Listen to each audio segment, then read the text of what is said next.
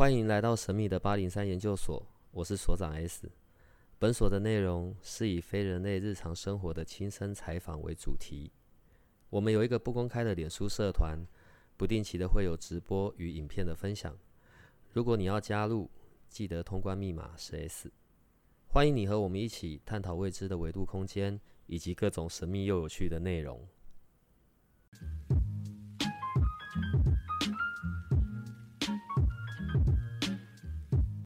各位八零三的小伙伴，今天邀请来的是我的好朋友 Nathan。我们原本在讲啊，今天就是很愉快的两个男人的深夜聊天，但我觉得还是要正式的介绍一下。呃，好，我认识的 Nathan 是一个道道地地、土生土长的台湾人，可是呢，他又长期的在国外工作，周游列国，因为因为他是一个国际的导师。呃，然后他小时候求学的经验也是在国外的，我觉得这一块等一下可以让他来介绍。对，然后他在很多城市城市到处跑，港澳台、新加坡、马来西亚、印尼、菲律宾。对，我们很难得可以在这个时间，然后在台湾还可以遇得到，还把你抓来这里，然后跟我们的听众朋友们聊天。嗯，好了，在我们开始之前，我觉得你自我介绍一下吧？呃，哇哦。嗯，很高兴 今天来到 Steven 这里，所以首先要先谢谢我们 Steven 哥对我的热情的邀请。今天我们可以，我们两个讲话真的好诡异哦。好，来来来，继续继续。对啊，然后，嗯，哦，我怎么自我介绍呢？我们今天其实没有任何的剧本的，没有，所以，所以我们今天真的就是两个人聊天。是的，呃，我是土生土长的台湾人。但是呢，真正的台湾人如果跟我打交道久了，他们会觉得有一点不对劲，因为可能我我说话也好啦，或者是我的思想角度也好了，有些时候可能跟我们真的土生土长的台湾人会有点不一样。因为其实我是在国外长大的，那你说我是 A B C 吗？我也不算是 A B C，我是我在台湾起码也念到。小学结束快初中的时候，我才过去的，所以也没有说非常非常的小。但是那个时候去的时候，真的是个小留学生了。那我们这个年龄，在那个年代，那个时候到国外，因为那个时候的科技跟今天真的是不一样。那个时候感觉要出国，就是好像一绝永别了，好像不知道什么时候会再见了。嗯，所以回想起那个年代，我是个小留学生，然后呢，到美国去念书。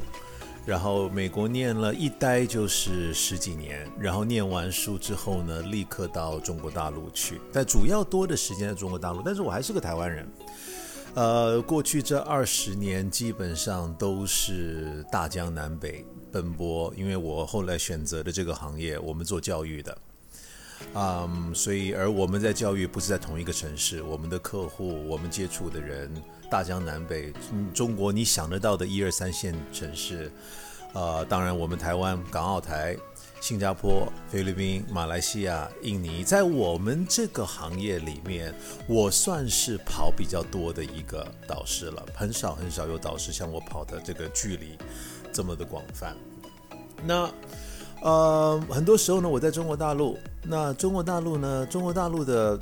朋友同胞们也问到说，哎，那你们那个台湾现在怎么样？怎么样了？台湾怎么样？怎么样？有就是我说，哎，台湾的东西其实我还真的不了解，因为我在中国大陆的时间真的是很多，也是因为凑巧我们业务在那边也是比较多。但是那这个就比较好玩了，我在中国大陆呢，啊，因为其实我是外省人，那现在比较年轻的朋友们可能本省外省比较没有感觉了。但是呢，我是真的花了一些时间跟力气，才弄明白到底我的根源是哪里。你不是台湾人吗？是，但是是没有错。但是我就我就多讲一点了。小时候呢，那个我一直知道，因为从我妈妈那边我就知道我是山东人，对不对？我们山东，山东青岛，山东青岛是从小那个阿公，我们叫阿公啊，虽然叫阿公，但是他是道道地地的外省人，是。当时，呃，可能跟跟国民党跟蒋介石一起来的，那这个还又是另外一个故事了。这就是我他当时他怎么来，又是另外一个故事。可能改天今天没有办法讲那么多。反正我的阿公，那为什么叫阿公？因为其实应该在中国大陆应该叫老爷。嗯，但是呢，为了符合台湾，从小他们训练我就叫叫阿公。那以及为什么叫阿公？因为我阿公找了一个台南人，我阿妈是台南人，台南麻豆人。所以呢，从小我只知道到阿公山东青岛台南嘛，我大概只知道这些东西。但是长大之后，我就开始真的去追溯我的根源。那开始追溯我的根源，我才发现了，哎，原来好像根源还不是这么简单。因为后来我了解到，我阿妈那边台南麻豆这个林家，其实是来自于福建泉州。OK，那哎，这我就对上了。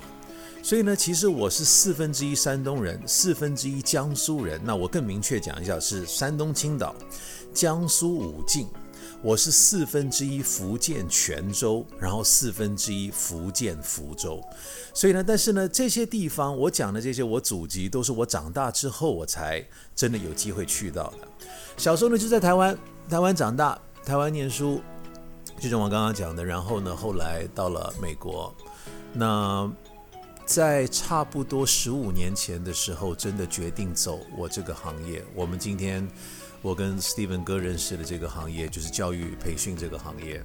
那也非常非常幸运的，在过去这十五年，我非常幸运的服务了上万人，啊，很多世界五百强的企业，辅导过很多很多的公司，呃，自己也有很多一些成功跟失败的一些经历。也从很多各行各业的精英身上学到非常多的东西，这一直是我非常非常荣幸的一点。其实很多时候呢，人们觉得，哎，我们今天我们当一个导师，我们当一个讲师也好，我们是不是整天要教别人东西？其实我会说，其实很相反，很相反，因为其实很多时候我们不但不是在教别人东西，我们都是在从别人身上学东西。每一班课程啊，每一个我辅导的企业，世界五百强的 CEO，我都从他们身上学到很多的东西。所以这为也是为什么让我今天对我们这个行业有这么大的热情。这个就是一个互相学习、互相成长的一个平台。嗯，我想好像讲的有点多。不不不，所以果然真的是励志演说家，好吧？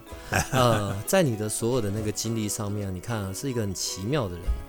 励志演说家，然后人类潜能开发引导师，体验式学习的指导老师，然后世界五百强的企业执行顾问，另外美食家哦，专业的葡萄酒师，还有武术武功的武术，不是我们平常讲。然后当然最后一个有爱的爸爸。好，你的这整个的 包包在一起，你这个人就很奇妙。嗯，好，我我我就提一个部分好了，人类潜能开发引导师，然后跟当你在做五百强的企业执行顾问，这是两件完全不同领域的事情。你知道，你刚刚在讲我这些头衔的时候，我心里面在想的是，你想听哪一个？我一定一个一个弄。因为我每一个好，你知道，来各位各位听众们，就是我，请不要误会，我没有说我很厉害啊，我没有说。现在现在真的，我觉得那个年代已经过了。就是你名片打开来有多少个头衔，你多厉害多厉害。其实我不相信那一套。嗯，头衔只是头衔。真的坐下来，我们跟人在一起，我们在跟人跟人说话、跟人聊天的时候，我们才了解到，你头衔背后真正的你，头衔背后真正的这个自我，到底你可以带来的是什么？你可以贡献，或者是你可以服务的是什么？所以，嗯。当我给回答刚刚史蒂文哥你的你的这个话题哈，我给世界五百强企业在辅导的时候呢，他们会他们会想要请我去跟他们做互动与交流，都是因为他们发现到他们自己包括他们的员工需要学习跟成长。嗯，他们发现到的是现在这个商业环境，如果我们不进步，我们就会被淘汰。是。所以他们心里面也很明白的是，我们不进步，那我们的对手会超越我们。所以呢，我们的员工也要进步、学习跟成长。那也有很多情况是什么呢？嗯，很多老板会跟我们聊说，说，哎，比如说 Nathan 啊，Nathan 导师啊，Nathan 教练，我可以教我员工技术。比如说今天我做制造行业，我做生产行业，我做服务行业。我可以给我员工 SOP，我可以教他一二三四五六七，我可以把他的工作执掌写得非常清楚，叫他去执行。当他技术上面不懂的时候，我可以来问我，因为我有经验。所以呢，我明白啊，这个通常都是当一个管理者、当一个老板、当一个主管，你需要具备的。你去雇佣你的员工，一定是你有比他们多的一些经验，或者是你有比他多行业的知识。当然也不见得，但绝大多数的时候是这样子。但是很多老板来跟我们分享的时候，他会说的是：“但是员工心态的问题我搞不定啊，对不对？我可以教他技术啊，但是但是我没有办法，他心态上面。”他今天向心力就是不够，啊，他就是偷懒，啊，他在跟我们这个团队互动协作上面、沟通上面就是出现问题，啊，或者是他就是经常不愿意百分百，或者是对公司的忠诚度，他说这个东西我搞不定啊，怎么办呢？那这个就是我们会跳进来的地方了。那我们协助企业在他们的员工在人上面，我们解决人的话题。就是比如说今天，嗯，比如看你做什么行业的。假设今天你是做餐饮行业好了，那刚好餐饮刚好餐饮是我以前的专业，因为我是学餐饮葡萄酒出身的。但假设今天你做餐饮行业，可能我走进来，我会跟你说餐饮我没你懂，啊，所以我不能教你怎么去做餐饮，因为我不是我不是一个餐饮顾问。当然我可以当餐饮顾问，但是我不是一个餐饮顾问。但是呢，今天如果你在员工的心态上面，你需要协助跟支持，我可以协助你。所以，我们主要做这种软技能 （soft skill） 心态上面的这些这些辅导。那给世界五百强的这个服务呢，主要是偏向这一类。当然，也有很多一些其他技术性的东西，呃，一些人力资源的一些东西，比如说招聘，嗯，啊，人的培养，那个关于绩效。绩效管理啊，怎么样冲业绩什么的，就是我们有很多这些辅导的一些计划。但是再次的，我们还是回到人的这个主题。那至于 Steven，你刚刚讲到另外一个话题，说心灵成长，人类潜能，人类潜能开发，这种这个又是相当相当，就是我真的不知道，你不是不要不要说我们一个小时了，三天三夜我能不能讲得完？因为人的心灵潜能，这都是不一样的话题。一个人的思想、他的情绪、他的潜能，啊，这些都是不一样层面、不一样话题的一些东西。所以这是为什么？你知道我们这个行业这么的丰富，有这么多的专家专攻不同的领域。我用这个例子，大家可能可能可以明白了。今天我们去台大。啊，医院，我讲的医院哈，不是学校。我们去台大医院，医院有好多科嘛，对不对？你真的现在，因为我刚做完身体检查，所以你去去一个大医院，有好多好多科，内科、外科、神经科、肿瘤科，呃，什么的，什么各式各样的科。OK，其实人在心灵成长层面啊，潜能开发层面也有这么多科。只是这些科、这些、这些、这些、这些、这些细分的这些东西，OK，我们很难在一三两下把它说完。但是我很喜欢我们老祖宗给我们的一句话，OK，这句话就是“活到老，学到老”。嗯，我认为我们一个人，我们身为人，我们可以学习、成长、进步的地方是永无止境的。你知道，很多时候。我在我在我的辅导环境里面，我听到人讲“完美”这个词，说我就是觉得我不够完美哦，我我我觉得我觉得我老公会嫌弃我，我老婆会嫌弃我，我老板会，我爸妈嫌弃我不够完美。嗯，很多时候聊到这个东西的时候，我就说，我就先问一个问题，就是，来各位，你有见过完美的人吗？好，说说实在话，说实在话，我们不是讲好莱坞电影。OK，但在现实生活中，你有见过一个人完全没缺点吗？就是我我你可能认识他不深，可能他缺点你没有发现，但是你有见过真正完美的人吗？那我通常我会开的一个玩笑是：来各位，如果哪天你见到一个真的完美的人的话，拜托你给我发打个电话。啊，我一定会非常非常感兴趣，想认识这个人，因为人永远不会完美的。是啊，给人永远不会完美的，所以我们永远可以有进步跟成长的地方。但是有些人，或许我现在讲的这个话题就是他的盲区，因为他认为他就是完美。有这样的人呢？真的有啊，有这样的人呢。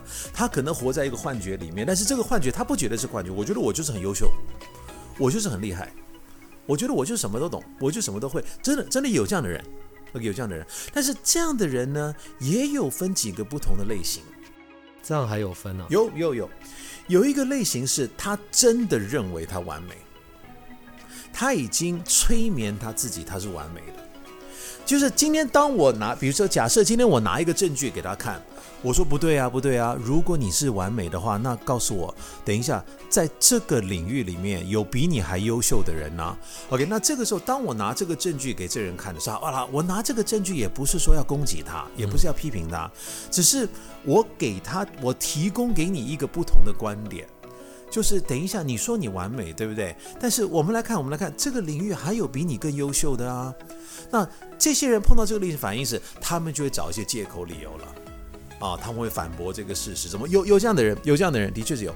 那有一些人是，他其实心里面知道他不完美，但是呢，他不想让别人看见，所以呢，他创造出一个很完美的形象。有没有这样的人？也有。大部分可能是大部分这样，但是后来通常这些人，如果他真的愿意开放，他真的愿意来到我们这个环境，真的愿意说，哎，我们开放来看看现实，我们来看看人生，他们会说的是，你知道吗？其实我的人生，我这个不满意，那个不满意，我这个不够好，那个不够好。那我问说，你为什么要创造出这样的一个完美的形象呢？可能是有时候他们真的看到事实，他们反而会说的是，你知道吗？因为我很害怕别人看到我不好。我很担心别人看到我的缺点，甚至有些人会说，当他真的去诚实，他说：“其实我发现我很自卑，因为我很自卑，所以我创造出这个完美的形象来催眠我自己，来催眠我身边的人。”来，各位，真的，真的，你知道吗？在我这个领域里面，我研究这么多年，我发现呢，很多人其实。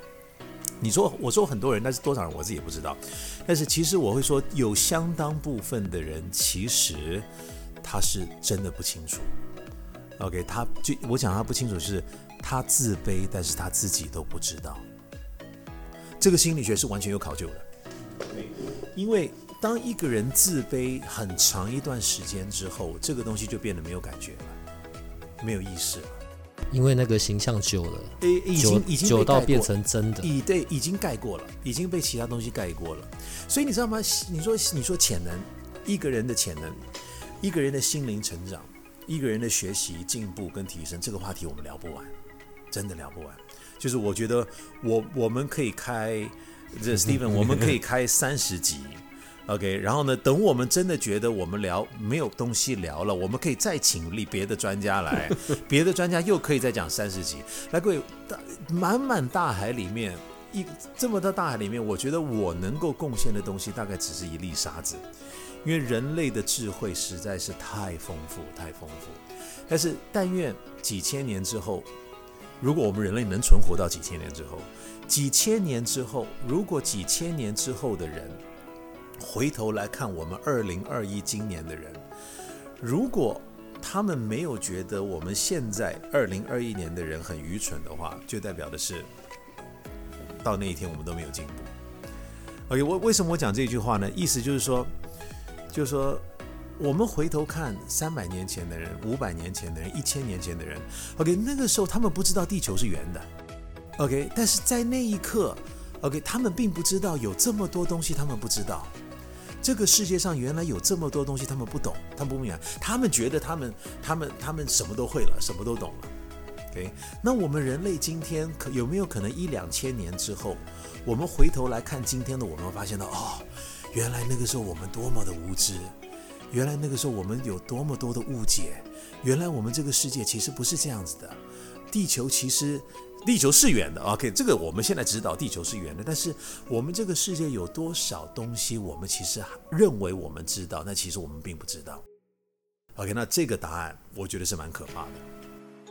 可我我有时候觉得也还蛮妙的，嗯，好，在这个物质世界里，在这个维度空间，关于像对于地球有很多我们还没有去到过的地方，有很多我们还没有发现到的事，哦，这些都是很丰富、精彩、有趣的。可是刚刚讲的嘛，在可能一千多年前啊，几百年前啊，关于人类的内在的那些探索，其实都是一直始终在进行的。而且隔了这么多年，当我们回过头来看，我我举例啊，譬如说老子、庄子，他们在讲的一些个人的那些内在的思想的那些本质，可能这么多年了，我们到这个时候，我们再回过头来看，诶，还真的有异曲同工之妙，在人类内在的探索上面，好像也还是一样在依循着某个轨迹在进行的。然后，所以像刚刚讲关于心灵潜能，好，关于这一些的探索，嗯，你你大概是什么时候开始在这一个部分的？关于你个人内在的探索上，呃，从我零三年踏上这个东西开始，一直到现在零就三呐，呀呀，二零零三年，我踏上这个旅程之后，我就没有停过。其实你知道吗，Steven？你刚刚讲到这个，你知道从庄子、老子，其实更早，从释迦牟尼开始，那些佛祖他们开始讲的那些精神跟道理，一直传到现在，很多这些精神核心的这些东西，还是还是坚持不变的。是，但是我在想的是，有没有可能，说不定我不就绝对，我猜一定不是在我们这个年代，有没有可能几千年之后，我们今天的理论会被推翻？我不知道，我觉得很有可能哦。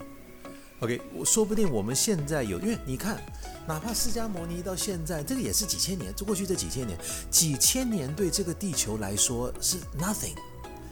OK，对这个地球几千年只是一眨眼，半个呼吸都不到，只是只是非常非常短暂的时间，对我们这个世界，我们这个地球来讲是非常短暂，几千年是非常短暂，一一秒可能都不到而已，非常非常短暂的一个时间。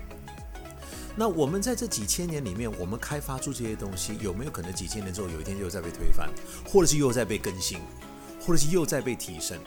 而且甚至你知道吗？有呃有一个电影，就是我到我到今天我都还非常爱看这个电影。这个电影我已经重复看了不知道多少次了。而且为什么那个时候我看这个电影是，嗯，我儿子七岁，给我有个七岁大的儿子，他那个时候刚出生，我看这个电影。给我特别大的冲击跟感觉，就是，呃，这个电影叫做《Interstellar》，Interstellar 翻译成中文是不是叫什么《星际迷航》？就我这个等下 Google 一下就知道。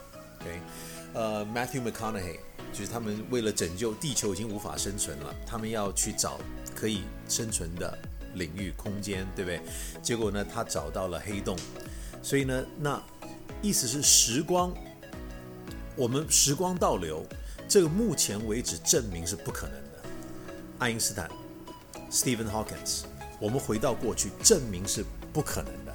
OK，人类不能够回到时光，OK 就不能回到过去。时间这个东西是不能倒流的。嗯，这个东西目前会被证，是被证实的。但是我在想，有没有可能几千年之后这个东西会被推翻呢？其实现在就有一些很奇怪的说法，就是好像是可以执行的。有啊，OK，目前为止人类开发到什么呢？人类开发到的是，是的，时间不能够倒流，我们也不能够去未来，就是我们时间它它它不能够怎么讲呢？它不能够啊、那个词叫做呃，你可以让时间变形，但是你不能够去呃。伸展它或切断它，时间就是时间，right？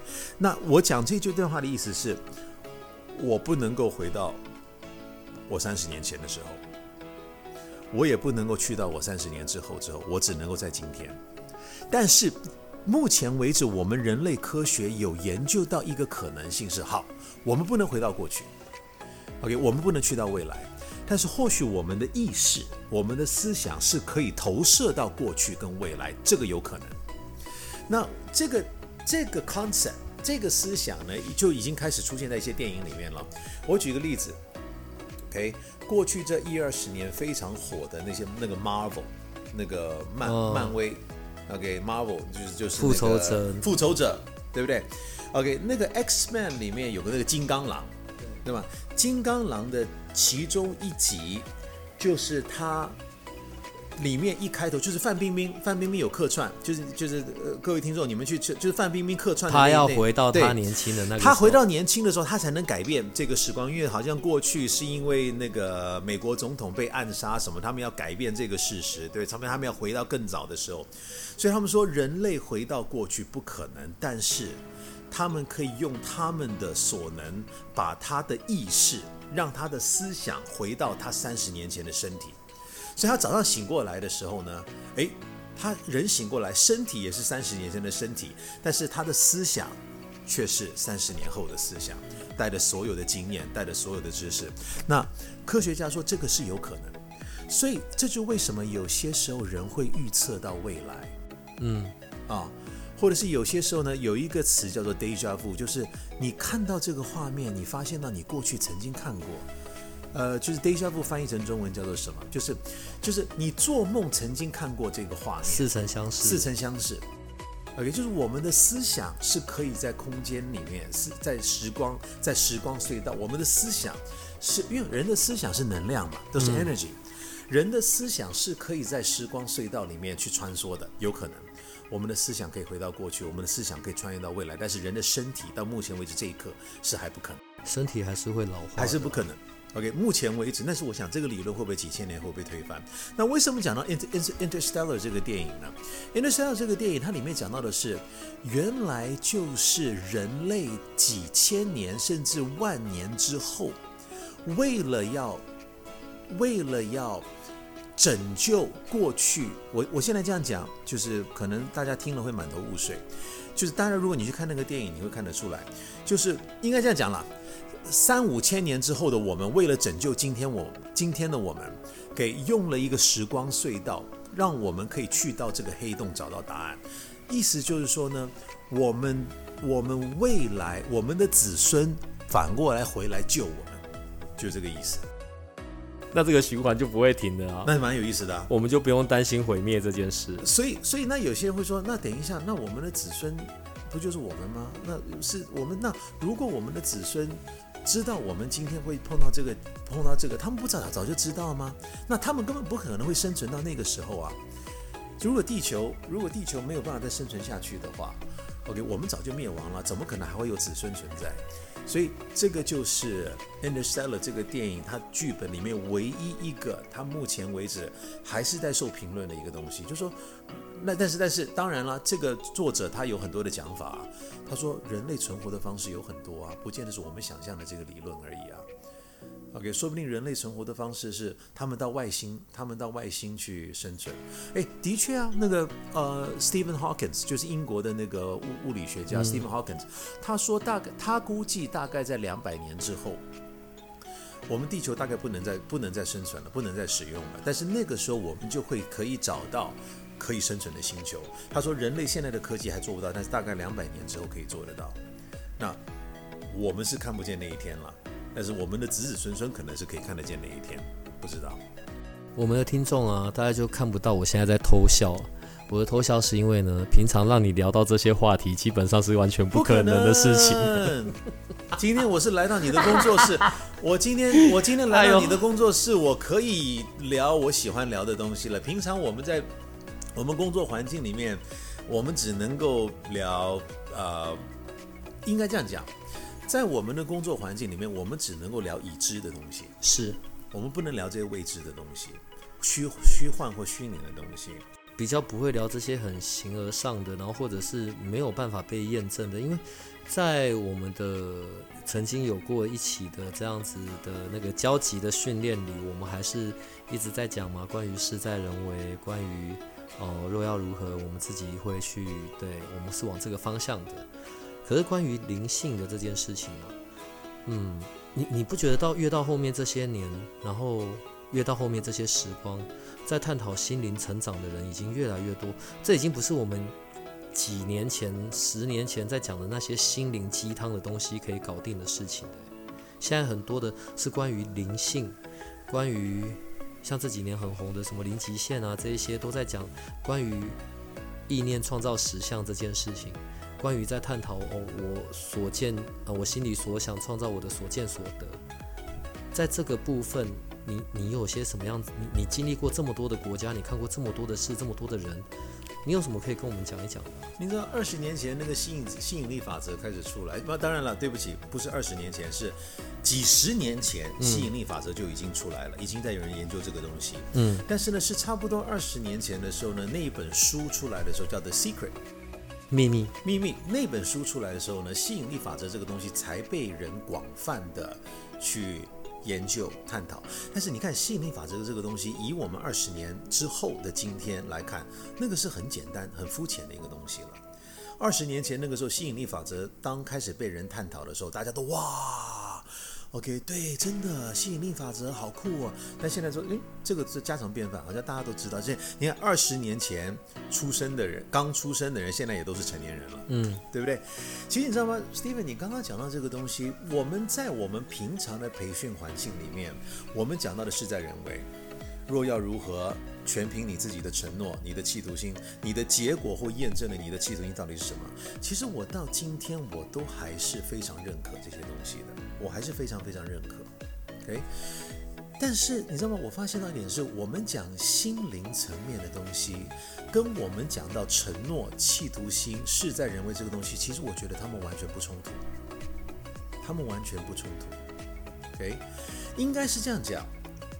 为什么我说他们完全不冲突？他们完全是共存在的一个东西，只是心灵层面的东西，很多很多很多一部分，我们现在还没有完完全全可以用科学来验证，应该是这么说。比如说吸引力法则，那给我们讲吸引力法则，来各位，请我们来，谁可以拿科学证据？来证明吸引力法则。呃，我们我们可以有一些参考的一些依据，但是科学家，因为科学家，科学家他们要求的是，你可以不断重复验证，不断重复验证是一个绝对不变的事实，那才是一个科学，才是一个被认可的一个定律。所以吸引力法则是人们在探索的一个领域，但是还没有被验证，没有被证实。刚刚你讲的很多那种心灵层面的东西，其实只是还没有被科学很多部分还没有被科学证实而已。好，我再举举个例子，OK，呃、a f t e r life，死人死往生之后有没有会不会继续存在？有没有灵魂这个东西？好，我们来问科学家嘛，OK，那有科学家会说，有一些科学家说 no，就是没有，OK，那你问他为什么没有？他说：“因为没有任何科学的依据。” OK，好，收到，收到。但是那我反问一个问题了：那科学家，你可不可以证明人们死之后没有灵魂？通常我问这个问题的时候，那些科学家眼睛就会转一转。所以意思是你没有科学证据能够证明人死之后会有灵魂，嗯，对不对？但是你也没有证据显示他没有啊。OK，所以我觉得一个比较客观、一个比较中立的一个讲法是，以我们目前的科学水平来看，我们人类还无法证实人死之后会不会有灵魂。目前为止，我们还没有办法证实一点。OK，那这个就牵扯到信仰了。信仰，有些人认为有，有些人认为没有。好，那我跟你讲，我跟我上海的一个朋友。OK，我上海这个朋友呢，他是北京人，他是长大在香港，然后呢在英国留学，他是一个打死的一个无神论，就是世界就是没有宗教，没有鬼神，没有灵魂，那都是无稽论坛，就是没有，他就是一个就是真的就是，如果你见我这个朋友，你跟他聊，他他会很很他就是他就是推翻所有的宗教，他就是不他就是他就是完全推翻所有这些东西。对，那我跟他聊这个话题，我说等一下啦，所以是的，没有科学证据证明鬼神的存在，对不对？的确嘛，我们没有科学的证据我们看不，到啊。不是我们没有科学的证据，是但是我们上 Wikipedia，我们上 Google 去查，是不是有些人有碰过类似的情况？有，有，但是科学家说那个没有办法变成一个科学验证的东西，只是你只能够做来参考，但是科学家还是没有办法完全，因为记得什么叫做科学的一个定律。OK，是一个你可以重复验证、重复验证、重复验证的东西。OK，所以我跟我上海这朋友聊到这个东西，我说没有科学证据证明鬼神不存在啊，是没有东西证，是没有科学证据证明它存在，但是也没有科学证明证明它不存在，对不对？那这时候他就说，他说那你证你能不能证明说那个月亮月亮上面有没有嫦娥？我说没有科学证明月亮上面有嫦娥。我跟他说，那你能够证明月亮上面没有嫦娥？我也不能够证明月亮上面没有嫦娥。OK，所以那我们达成的结论是什么？我觉得比较客观跟中立的讲法是，以我们目前的科学的能力水，人类的科学能力水平来看，我们还没有办法验证月亮上面有没有嫦娥。OK，但是有些人会说的是，等一下，我们已经去过月亮了。我们已经去过月亮了，月亮上面是没有这些东西存在啊。那有些人就会说什么，它是存在，但是你看不见呐、所以这个东西你要听谁的？你知道这个东西，你每一个人他有他自己的，这个就是信仰的存在了。所以你看，我们从我们从从心灵讲到科学，我们现在就切到另外一个层面，叫信仰了。什么叫信仰？你相信这个东西是真的，我相信这个东西不是真的。我们谁是对的，谁是错的？没有对错，没有对跟错，但是人人们会容易认为自己是对的。关于这种我是对的的这个执念，所以你知道吗？这个不光是信仰，包括宗教，包括政治。所以你知道吗？我从来从来，包括我在私生活，就是不管我是在舞台上、讲台上，啊，或者是我在工作环境，或者是我在家里面，我在生活跟朋友，你知道吗？我两个东西我不聊，OK，就是我我我我我不会去聊政治的东西，因为政治的东西真的没有谁对谁错的。嗯，立场不同而已。你没有谁对谁错的，OK？因为他认为他是对的，他我我跟你讲，真的，各位呃，听懂，你你们去到你们去美国纽约，有一些那种很老的酒吧，美国的那种老酒吧，真的有这样习惯哦，就是那些 bartender 哦，那些倒调调酒调酒师 bartender，就是如果他听你坐在他的酒吧在聊政治的话，他会请你离开哦，他会请你离开哦。他会说：“对，对不起，OK，这边大家不要聊政治，因为为什么？聊政治就是最容易吵架的一个方式。大家坐在一个酒吧，对不对？你、你、你、你是这个党派的，你是那个党派的，你是这个党派的，你是党派的，好了，大家就吵起来了。OK，这东西没有谁对跟谁错的，知道？所以这个又变得说，你们知道，我们有点牵到信仰这个东西。OK，人有不同的信仰，有不同的宗教，不同的，但是每一个宗教都会认为自己是对的。”蛮有趣啊！关于刚刚讲到的那个吸引力法则，嗯，我我想我想要在这个部分再有一些探讨，所以很奇怪，以你的观点，如果现在在某一种情境下，我举例哈，假设我我明明就一直在讲的，我要的是某 A 某 A 某 A 某 A，我要的那个结果是 A A A A 可是为什么每一次我能够创造出来的结果都是相反的，都是 B B B B B B B B B，可是我真的想要的是 A 啊？所以吸引力法则实际上是没有用的，你知道吗？如果我把你刚才这一段话，就是我重复给一些不同的一些学者或者是一些研究吸引力法则的听，我如果重复给他们，他们不一样的人，他们又会都有不一样的看法跟想法，嗯，你知道吗？好，我跟你讲我的观察是什么，好吗？我只能讲我的观察。吸引力法则存在或不存在，其实说实在话，有些人认为它存在，有些人认为它不存在。那认为它存在的人，可能就真的存在；但认为它不存在的人，可能就是你想证明它存在，你有办法证明它存在；你想证明它不存在，你也有办法证明它不存在。OK，所以呢，好，我但是我讲到我的观察，好吗？我的观察，我的观察是，你知道吗？我跟很多很多世界五百强的这些 CEO 也好。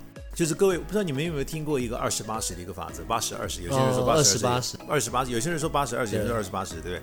就是很多很多企业，它百分之八十的利润是里面少数这百分之二十的人创造的。OK，因为你可以想想看嘛，很多那种那种，通常一个销售团队 top sales。OK，可能他们前三名的 top Sell 就占了他们一大部分的业绩了，就是少部分的人创造这个企业大部分的业绩。那意思是在我的职业生涯里面，因为其实我也蛮庆幸的，就是我没我的跑道是比较我我的跑道有我有很多个跑道，就是应该说应该这么说了，就是如果我是一个医生的话，我会看很多科。啊，我会看很多科。那有一些医生在我们这个行业里面，有些医生他只会看这个科，只会看这个科。我会看的科相对来说比较多，OK。但是当然有没有比我多的，当然也有比我多的了。但是你知道吗？我发现有些医生呢，就是我我们有些行业有些导师，OK。比如说可，我举例，比如说我会讲，假设哈，假设我会讲八堂课程，我会我我有八个产品，我会讲八个课程，OK。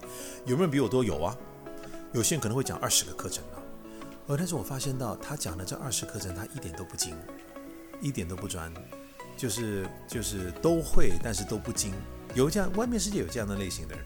但是呢，我的习惯是我我研究的产品，我会的东西，我就研究的非常深入。OK，意思是这个少数部分的这些人，他们影发挥最大的影响力，二十八十这个法则。在我的职业生涯里面呢，我跟很多这我刚刚讲的这百分之二十的人打过交道，我发现到他们有一些共同点，各行各业，你讲金融业、保险行业、制造行业，啊，医疗行业。工业各行各业的精英，这些佼佼者，我发现他们有些共同点，OK，好多共同点，我讲其中一个。通常这时候我就会问观众这个问题了，大家猜一猜喽。你们觉得通常这些人是比较乐观还是比较悲观的？乐观的吧。通常大家会说乐观，而且这个答案也是我的观察。嗯，我很少很少见到那些真的。佼佼者，而他们是那种很很负面的、很悲观的，就说：“哎呀，太难了，太辛苦了，我做不到，我没能力，我不行，我们不可能成功，我们一定会失败。”我很少很少看到这样的人，而他成为行业的佼佼者。大部分我碰到这些行业的佼佼者，有一个关键了。那这个关键是什么呢？他们不见得都是乐观，就是应该这样讲，乐观可能不是一个呃，OK，乐观是一个。他们是比较正面思考，是比较乐观，但是他们并不天真，这个是有个区分的。乐观跟天真是有区分的。OK，什么叫乐观呢？OK，我们讲天。OK，乐观代表的是，比如说今天他们看到说，我们现在企业面临危机，啊，我们现在我们的行业现在碰到竞争，我们企业面临危机，但是我相信我们可以克服。啊，这个可他是乐观，他正面思考，但是我们要努力，我们要做的是什么什么什么？我们要有什么一二三四五的计划？他们非常清晰明确，但他们都是相信自己做得到，他们是乐观的，他们是正面思考的，对，而不是天真的。什么叫天真啊？天真就是放心吧，我们今年一定是 number one 的。然后他们就用这个幻想，用这个天真，然后期待这个结果自动化会发生。OK，那是不可能的。所以乐观跟天真还真的是有一点不一样，哎，这个区分还蛮厉害的。我觉得这个大概有回答我刚才的那个问题。对，因为我刚刚在讲，我刚刚提的那个问题是：好，如果我每次讲的都是我要 A A A A A，可我最后来的都是 B B B B B，与其是这样子，那我何必努力呢？如果这一切在冥冥之中都有一些宿命安排，每次都讲了嘛，你的这一生其实都在你出生的时候什么都已经画好了，那我何必努力？那我就跟着走就好啦，那我就不需要做任何事了嘛，对吧？所以刚刚在乐观跟天真的这个方向上面，可能最终我们还是要为自己所要的那个东西去负责任吧。我会这么说，其实我们台湾的一句名言，一句老话，呃，三分天注定，七分靠打拼。我认为这句话还是有一些依据的。OK，是的，有些人。来到这个世界，你拿到的这一把牌不是那么好。就是如果我把人生形容成一副麻将牌好了，啊，一副麻将，就是你知道有些人拿到的牌，哇，这个天胡，对不对？一拿到就天胡，一拿手就是拿到一手好牌。有些人出生在这个世界上，你拿到的就是一手烂牌啊。嗯，世界真的是有这样的人呢，很多啊，而且绝大多数啊。来到这，我你知道，我我这一生走过来，真的这个话题我们也可以聊一整个晚上。我这一生走过来，真的，我我自己也也也也有很多感触，也有很多感触。有些人来到这个世界上，你知道，有有一些就是我从小到大的一些同学们，他们真的拿到好牌啊，他们到今天都不用工作，他们父母给他们的所有的一切，真的有这样的人呢。对，那也有人是来到这个世界拿到一副烂牌。但是他们还是把这个烂牌打打好，他们还是赢，也有这样的人。那也有人拿到了一副烂牌，他就摆烂，这这一生就这样烂下去。其实也都有，也都有。我讲一个笑话，好吧，轻松一点，讲一个笑话。你知道，就是说，就是我想要 A，我真的想要 A，我非常渴望想要 A，但是我总是得到 B。OK，我我讲一个笑话，那这这个笑话可能真的有些关联了。这个笑话就是。嗯，这个这个其实是英文的一个笑话。这个笑话就是有有一个人，呃，英文名字叫 Jacob，就是我直接把这个笑话翻过来，我就不发挥创意了，我就不给他取中文名字了。这个笑话就是有一个有一个人叫 Jacob，那那为什么他这个笑话里面用 Jacob 这个名词呢？我大概也猜得出来，因为 Jacob 是圣经里面的一个名字，Jacob。然后呢，Jacob 就跟上帝祷告。说上帝啊，求你，你让我中大乐透吧！求求你，我真的很虔诚，我每天跟你祷告，求你给我中大乐透，对不对？然后呢？结果呢？这个星期又没中，下个星期他每个星期都祷告，求你啊，上帝啊，给我中大乐透！我真的很相信你，我真的对你百分百虔诚。你让我中大乐透，每个星期都没中，每个星期都没中，每个星期都没中。然后终于有一个星期，他在教堂里面又下跪，说：“上帝啊，耶稣基督，我向你祷告，求你让我中大乐透吧，让我中大乐透。”然后这个时候呢，那叫什么？天降显灵了。OK，耶稣咣打雷，神光对神光出现了，对不对？然后这时候呢，耶稣基督在白光里面出现了。耶稣基督讲了一句话：“Jacob 先生，拜托你，你去买张彩票吧。”他连彩票他连彩票都没有买，这就是天真。你懂我意思吗？你想中大乐透，你起码去买彩票吧。